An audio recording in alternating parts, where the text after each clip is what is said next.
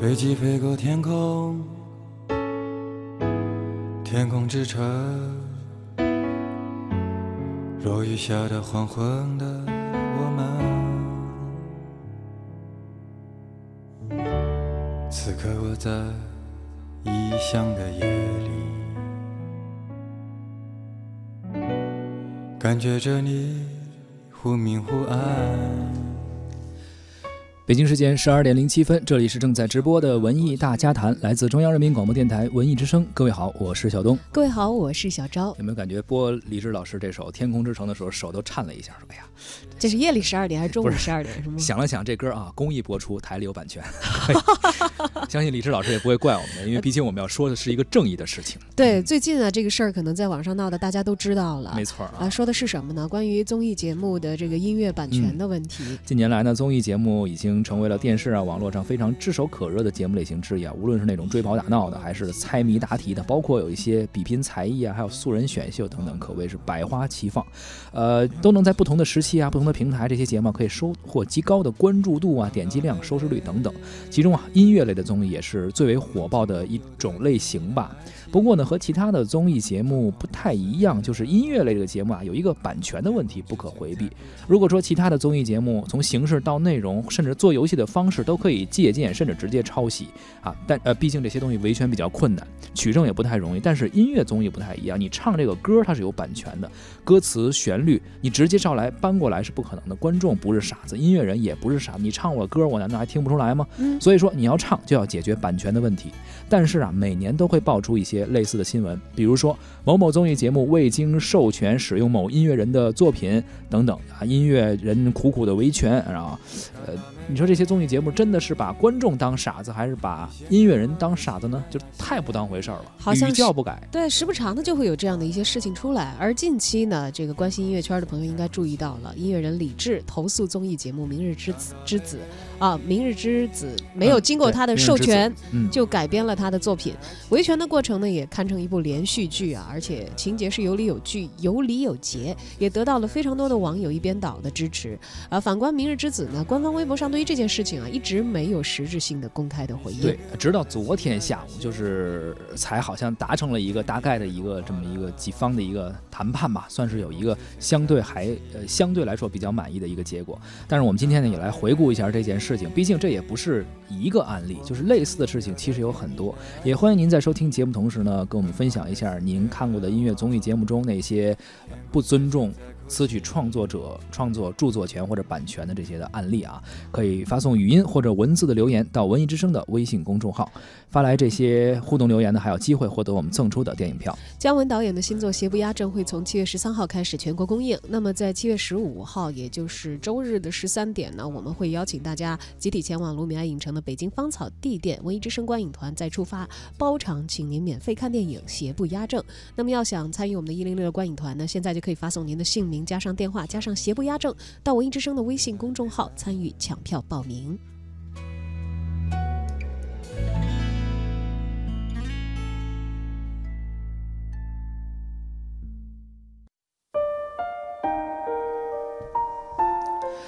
您正在收听的是《文艺之声·文艺大家谈》。今天咱们关注的是音乐人李志的作品未经授权被翻唱啊。节目组《明日之子》和李志老师之间有这么一个呃维权和被维权的一个热点，很多人也是在微博上啊、互联网上给了很多的关注。呃，我们先了解一下这个事情的背景吧。《明日之子》呢是一档偶像养成类的节目，第二季现在已经到了第二季啊，是由腾讯视频、还有挖机机挖娱乐文化有限公司以及腾讯音乐娱乐集团联合出出品的一个节目，已经在六月三十号在腾讯视频正式播出了。呃。七月三号的早上啊，音乐人李志在自己的社交账号上发了一个长文，就说这《明日之子》第二季节目在六月三十号播出的，呃，里面的一首歌曲啊，就是呃有一个选手呃有一个歌手唱了他的作品，呃，并没有得到授权，而这已经是第二次他未经授权去唱李志的歌曲了。之前还有一次毛不易在进行巡演的时候也唱过他的一个歌，当时也没有进行授权，呃，就直接去侵权翻。唱了。所以李志表示说，将会把这件事情诉至法庭，并且要求节目方啊，还有毛不易啊，一共要赔偿三百万元，其中一百万是《明日之子》第二季唱那首歌的侵权费用，还有一百万是年初毛不易演唱会巡演的时候的侵权费用，还有一百万是他给其他人、其他被侵权的音乐人去征得的这样一个赔偿啊，并且表示不接受其他的建议。李志发了这个长文之后呢，包括音乐人老狼。周云鹏等等都转发了微博，并且表示要支持李志维权。对此呢，毛不易的经纪公司啊，哇唧唧哇，当日的下午呢就发表了声明来回应这个情况，说拒绝恶意捆绑、嫁接事实，并且表示呢，节目所有的音乐由出品方负责，版权由出品方与版权方进行沟通。但是李志呢并没有接受这些说法啊，接连的发表了微博，表示是两次侵权均与毛不易相关的，呃，提到他是属于很正常的一个情况。是《明日之子》的。出品方之一啊，挖机机挖公司，呃，回应称说，这个相关的歌曲版权问题，在节目播出前，出品方已经和版权方沟通了呀，目前双方已经达成共识了呀。但是随后，李志马上又发了一个微博，质疑他们在撒谎。七月六号，李志放出了与《明日之子》关于这个侵权这一件事情的这个录音视频啊，在视频里头呢，李志经纪人在《明日之子》的版权负责人口中得知，巡演承办责任方一共有三家。分别是挖机机挖、易尚春以及洛阳巡演落地的承办商，而此次版权沟通的负责人呢是易尚春这方面的工作人员。嗯，呃，从整段的录音来看呢，这次侵权事件似乎还没有圆满的结局。经纪人圈粉无数，据说是条理特别清晰，然后思路特别明确，有理有节、有理有据的把这个这个事情啊，就是来龙去脉给说了一遍，然后让对方也是找不到什么呃空隙吧。紧接着这赵雷的经纪人啊，哎也。发了一个微博，也是进行维权。他说啊，说听了录音感到震惊，确定没有撒谎吗？洛阳那场演出中，赵雷的《成都》也被侵权翻唱了呀。哎呀，我们觉得赵雷这这个歌已经这么有名了，怎么还有人敢直接侵权？你看经纪人出来了，说我们也是受害者呀。其实《明日之子》对于李志的侵权事件呢，并不是这个我们所说的这个圈里的呃仅有的个案啊，就好像是真的是时不常就会有这样的事情出来，而且好像越有名的作品越容易面临这样的一个情况。对，近年来呢，随随着综艺节目越来越多，侵犯音乐版权的事件呢也是屡屡频出。在二零一七年的时候，迪玛希在歌手节目里演唱了这个维塔斯的成名曲。歌剧二，维塔斯方面就曾经向湖南广播影视集团有限公司公开发出了律师函，认为未经这个人家权利人的许可，就在歌手节目当中播出了歌剧二，这样的行为呢侵害了他们的著作权，要求停止播放歌剧二的内容。而同年同样是歌手节目，张杰演唱的歌曲歌曲默未经授权就擅自演唱，高晓松也发文指责歌手侵犯了作为版权所有者的自己与作者呃以约钱雷的权益。随后呢，节目方也向高晓松致歉，并且获得了谅解。此外呢，《中国新歌声》第三季、第四季也使用了沈庆作词、陆学军作曲的《寂寞是因为思念谁》啊。呃，节目中当时是帕哈提和张磊演唱的。呃，词曲作者也是起诉节目的制作方灿星公司，还有浙江广电集团、腾讯公司呢，侵犯了著作权，也是索赔数百万元。刚才你说啊，其实越有名的歌手。或者越有名的音乐人可能会越容易被侵权，我觉得有两个方面，第一，可能他们的作品，呃，知名度和传唱度是很高的。第二点就是有些小歌手维权啊，可能根本都进不到我们公众视野，我们都不知道他们有多么艰难的在维权，所以我们感觉好像都是有名的歌手在维权，是因为那些小歌手我们根本看不到他们在维权，非常不容易。嗯，而《新京报》呢，曾经有记者对一位综艺节目的工作人员进行过采访啊，这位业内的人士透露呢，说综艺节目有专门的版权部门来负责，一般呢是向中国音著协呃购买他们。的使用权，是或者是向这个创作者本人直接购买授权。大部分的创作者呢，实际上并不会要求支付多高的报酬啊，但是需要得到这样的一个尊重啊，要有一个授权的这个流程在。因此呢，获得版权其实呢，你要说难吗？好像不算是特别的困难，并不难。只是国内的音乐市场上版权意识这块确实是普遍非常的薄弱，说一些艺人呢也会因为自己的作品侵权之后传唱度更广，而放弃维权。这就是一些小艺人，或者说不是很知名。的音乐人像高晓松这样、李志这样，包括赵雷这样，他们可能。可以去维权，但是你比如说，咱俩写一首什么歌，本来就没名了，您要给我们唱红了，行，那我们还挺感谢您的，好像可能会有这个意意思啊。但是咱们去维权的话，我相信肯定会有人说说，你看红了，你们这个来蹭热度来了，是不是？这就是很多这个属于脑残粉吧，属于这种就是侵权方的脑残粉。对呀，你得弄清楚是谁创造的，是谁的精神劳动产生的价值啊，更可怕一些了。而关于这个说去找到创作人去买版权这件事儿，或者跟人打个招呼这件事儿，其实很多音乐人要的只是一个尊重，并不是说真要你多少钱。但是就连这点事儿，很多出品方、呃节目制作方都懒得去做，这就是一种不尊重了。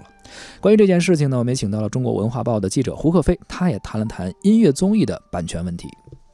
歌手李志呢，为自己音乐维权的事儿在网上挺热。其实综艺节目被这些歌曲的原创者举报侵权，在这几年算不上新鲜。那在今年年初的《明日之子》的全国巡演中呢，毛不易就未经授权翻唱了李志的《关于郑州的记忆》这首歌。啊，在李志团队多方抗议之后呢，虽然毛不易本人在微博道了歉。但除了道歉以外，并没有解决任何问题，这就引发了最近的一系列的风波。最近呢，风波双方进行了一次会谈，那我也在微博上看到了双方会谈的结果啊。结果上目前看呢，比较令人满意啊，李志的诉求基本得到满足。但无论这次出事的综艺，还是以往其他的音乐综艺类节目，内容制作方呢，大多之前都不做什么授权的工作。那事后如果有人找上门呢，就进行道歉或者赔偿。那赔偿的金额呢，往往也不会太高。那如果这个维权的人呢比较有名，还还能引发一波热度。所以很多综艺节目这么这么多年一直来保持这么一个状态。我先用着，那没人来闹就相安无事。万一找上门来了，大不了我给你补钱啊。基本上属于先上车后买票这种方式。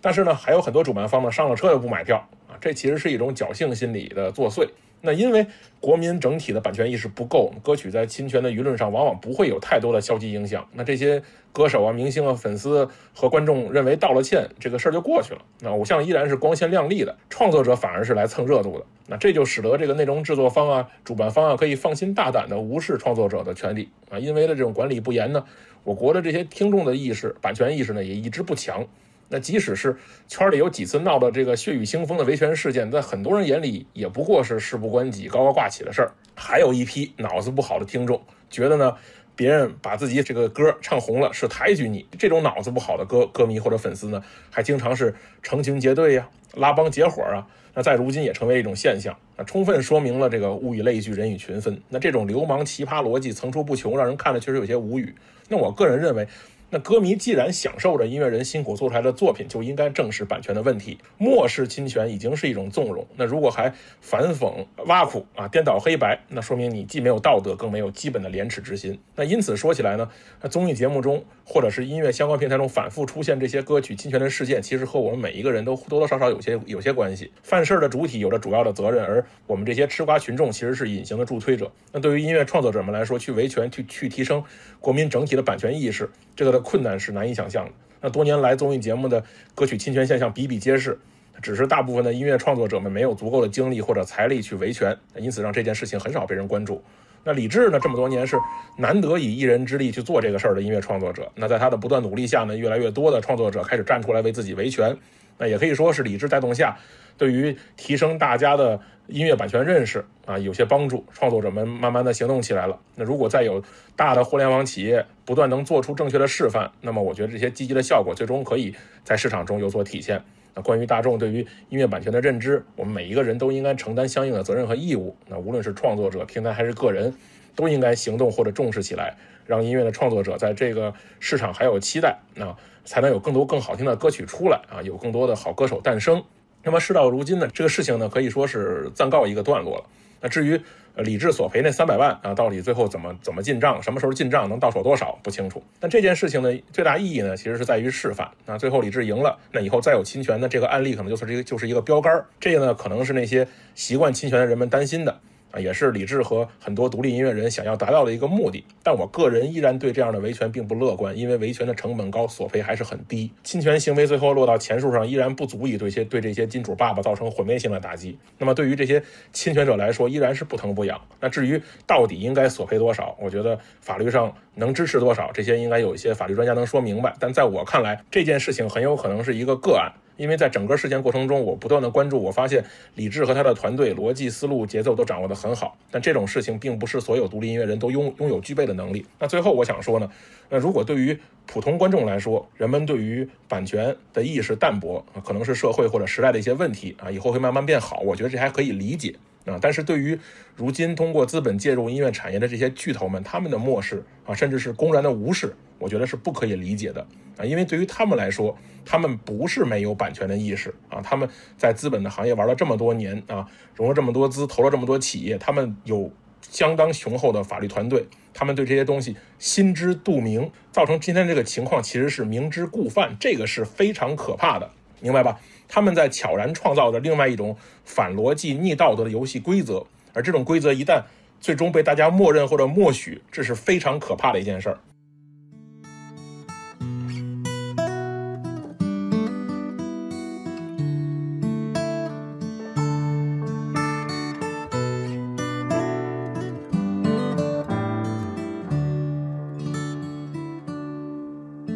让我掉下眼泪就，让我依依不舍的不止你的温柔。一路还要走多久？你攥着我的手，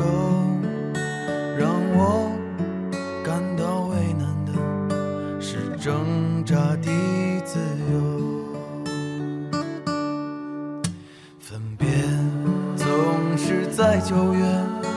回忆是思念的愁。深秋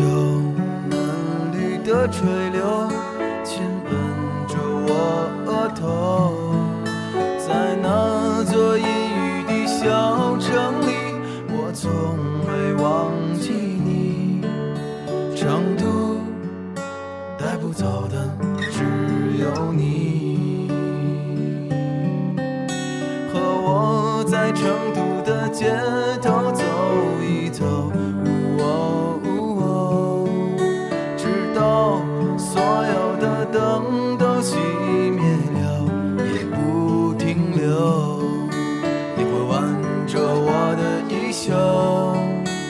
会把手揣进裤兜，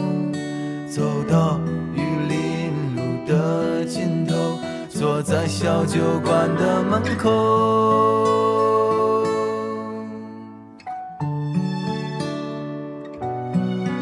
您在收听的是《文艺之声·文艺大家谈》，今天咱们聊的是音乐人李志的作品未经授权被翻唱。其实啊，对于很多音乐创作人来说呢，要的就是一个尊重；而对于很多节目的出品方也好啊，呃，包括音乐的版权就是需要洽谈的这一方也好啊，他们其实需要多一点的就是对音乐人的尊重。他们不差钱，他们也知道这个版权呀、应该得到，但是呢，你永远叫不起一个装睡的人，就是不怕。真糊涂，真糊涂，你可以告诉他改，但是这就怕装糊涂，揣着明白装糊涂。当然，我觉得尊重只是一方面啊，嗯因为现在既然是一个商品经济的社会，而我们的嗯知识产出嗯，所创造的精神价值，它既然可以带来非常实际的商业变现，那对它在这个市场上就应该有它的规矩要去遵守。你说这一点就是，就是有时候我我觉得，当然是说是侵权也好，或者说是在没有获得版权或者没有获得呃你应有的一个权利的情况下，你得到了这个，这是肯定是不应该的，肯定是错误的。但是我觉得这有分两点，一个是轻一点的，就是如果比如说这个人要活命，或者真饿了，你呢可能比如说这是吧，有一些事事情我们可以从情上来理解，但是法上不能够理解。但是您这不是说您饿，是您靠这去挣钱，就是你拿这东西不是说我为了解饱，是我还要拿这个东西去卖，就是你还要去获利，这个我觉得是法和情都是不能够理解的。对，当然，其实你要突破法这一层了，嗯就是甭管你自己有再多的苦衷，法是有它处理的这个条款的啊。你该承担什么责任，承担什么责任。而不管是情还是法方面，其实我们在这个知识产产权这个界面，尤其互联网爆发，其实是呃咱们这几代人才经历的一个事情。就是此前你没有太多可参考的内容，法律它既是超前的，也是滞后的。嗯，呃，在很多前所未有的情况出现的时候，其实咱们国家的知识产权的相关的呃法治环境的建设嗯还在逐步的进行当中。但是既然在搭建，其实每一个出现的判例，每一次出现的事件，虽然你看起来好像呃时不常出来一个啊嗯，它可能都会在为这个未来的法治环境建设，对，呃，它可能发挥一块石头的作用。所以说这一次也是做出了一个很好的一个案例吧，就是音乐人不妥协。就这次像李志这么执着的，并且一直维权到底的，之前不多。就是很多综艺节目也好，或者这个呃，就是做这些节目的这些网络综艺吧，他们就真是先上车后补票。有人去追着他们要了，说啊你怎么侵权了啊？行，我给你俩钱儿吧，可能这事儿就过去了啊。有的时候可能就很官方的发一个所谓的道歉，实际上也不一定是道歉。呃，但是这件事情就是说你闹大了，然后大家都关注度提高了，于是节目组发现对自己可能有负面的影响了，于是乎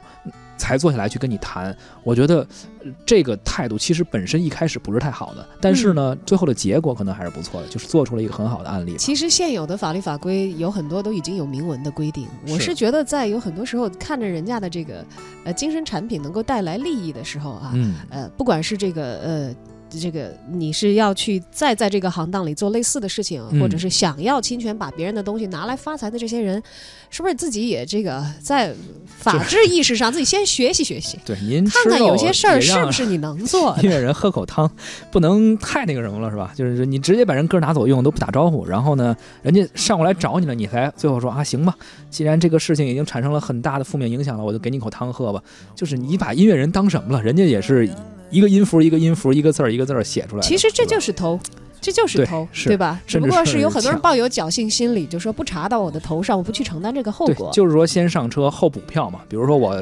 呃，上十次车，可能有八次没人理我，我就蹭了这票了。但是有两次被逮着了，怎么办呢？行，我就补这个票吧，反正就补这个票能有多少钱？而且像《明日之子》这种节目，如果没有这事儿，可能我之前都不了解这个节目。哎，你通过这么一闹腾，哎，李智一维权，很多人还知道了你这个节目，等于我花点钱给你维权的经费，本身就应该出了钱，反而还给节目做了一营销。哎、当然，我们知道，其实可能这个很完善的一个法治环境，它不是一天这个呃嗯完成它的建设的啊。而在这个过程当中呢，其实我们文艺之声也会呃一直的关注着，我们也伴随着我们的这个文化市场一块儿来。